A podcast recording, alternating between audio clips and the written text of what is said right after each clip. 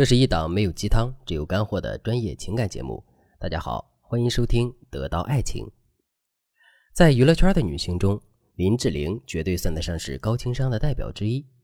一个高情商的女人，自然很容易会被别人考验。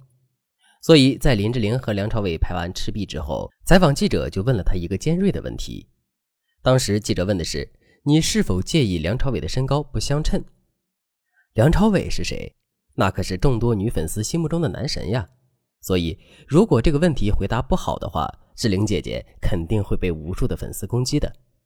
可是，林志玲仅用了一句话就让自己摆脱了困境，同时还在梁朝伟的粉丝中刷了一大波好感。那么，林志玲到底是怎么回答的呢？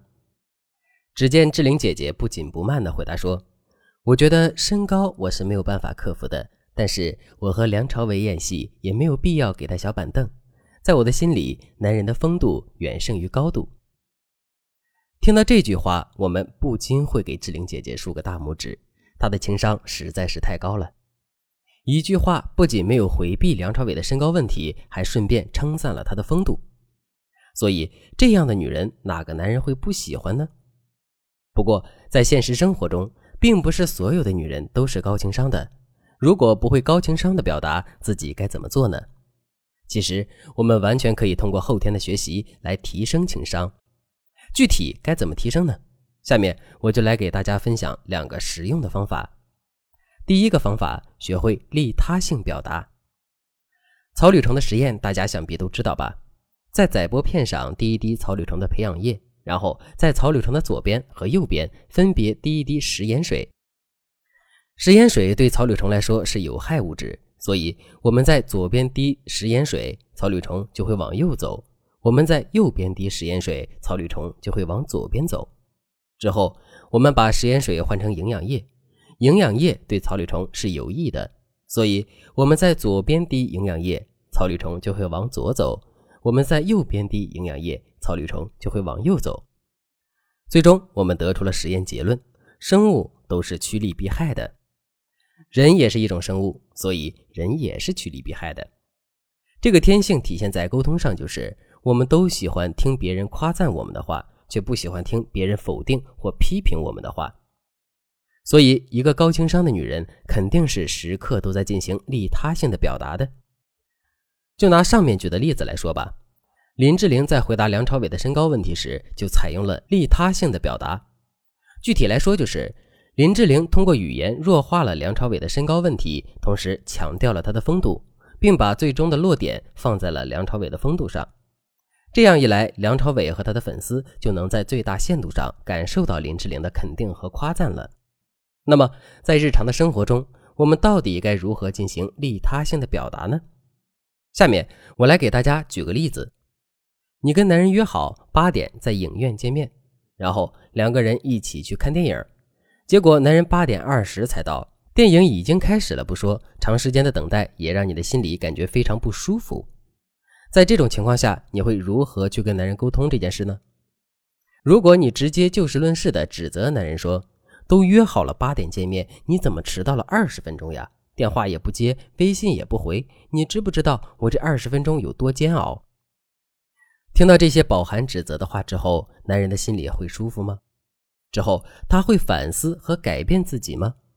当然不会。事实上，男人不仅不会把我们的话听进心里去，他还会在逆反心理的作用下各种跟我们对抗。所以，为了避免这种情况的出现，我们在跟男人沟通的时候，一定要学会利他性表达。就比如针对上面的情景，我们就可以对男人说：“亲爱的，你知道你迟到的这二十分钟里，我有多担心你吗？”给你发微信你没回，打电话你也没接，我真的很担心你在路上会出什么事情。因为在我的印象里，你一直都是很守时的。如果没有特殊情况的话，你绝对不会迟到二十分钟。你看，我们说的这段话满满都是对男人的担心和夸赞，所以听到这些话之后，男人肯定会获得愉悦的体验。与此同时呢，我们又把问题全都点给男人了，之后男人也很容易会自我反省和改变。这真的是一举两得。如果你想学习更多的利他性表达的实力，同时熟练的掌握这个方法的话，你可以添加微信文姬零五五，文姬的全拼零五五来获取专业的指导。第二个方法，学会绕过问题本身去表达。一张白纸上有一个小黑点儿，人们的注意力很容易会放在这个小黑点儿上。可是小黑点儿之外的白纸才是主体。即使一张纸上布满了小黑点，我们也依然可以找到这张纸上空白的部分。这件事告诉了我们一个什么样的道理呢？没错，即使一个人身上有很多的缺点，我们依然是可以找到他身上的优点的。哪怕我们现在正在面对这个人身上的缺点，而且不得不针对这些缺点发表意见的话，我们也可以弱化这个缺点去表达的。举个例子来说，男人是一个非常懒散的人，平时身上脱下来的脏衣服、脏袜子，他从来都不会及时清洗。在面对男人的这个毛病的时候，我们到底该怎么说、怎么做才能让他做出改变呢？如果我们直接去面对这个问题，并针对这个问题发表评论，最终还要说服男人改变的话，这个难度肯定是非常大的。所以，正确的做法是，我们要先绕过男人的这个缺点，然后去找一找他身上与之相关的优点。就比如，这个男人虽然很懒，但他却很心疼你。这个时候，我们就可以从男人心疼我们这一点出发，去解决男人很懒的问题。具体的，我们可以这样对男人说：“亲爱的，我知道你一直都很心疼我。”就比如我大冬天的晚上想吃路边摊了，你二话不说披上衣服就去买我最爱吃的油炸臭豆腐了。我上班做了一天，肩膀很疼，你能不间断的给我按摩两个小时？这些事情我都看在眼里，记在心里了。不过我现在心里很纠结，有件事情不知道该不该跟你说。听到这儿，男人的心里肯定是美滋滋的。与此同时呢，他也会问我们到底是什么事情，然后让我们大胆的说出来。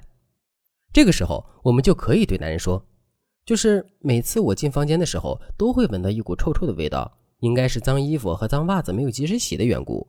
我知道你每天的工作很辛苦，回到家里就想好好休息休息，所以我就怕你听到我这么说之后会感到有压力，同时因为心疼我而委屈自己。”听到这段话之后，男人肯定会意识到自身的问题，并努力的改正自身的问题。与此同时，他也会觉得我们很善解人意，这就是高情商女人的魅力。当然了，男人身上的臭毛病肯定不止这一个，有的臭毛病单单靠高情商的表达是无法彻底解决的。如果你也遇到了类似的问题，不知道该如何解决的话，你可以添加微信文姬零五五，文姬的全拼零五五，来获取专业的指导。好了，今天的内容就到这里了，文姬说爱。迷茫情场，你的得力军师。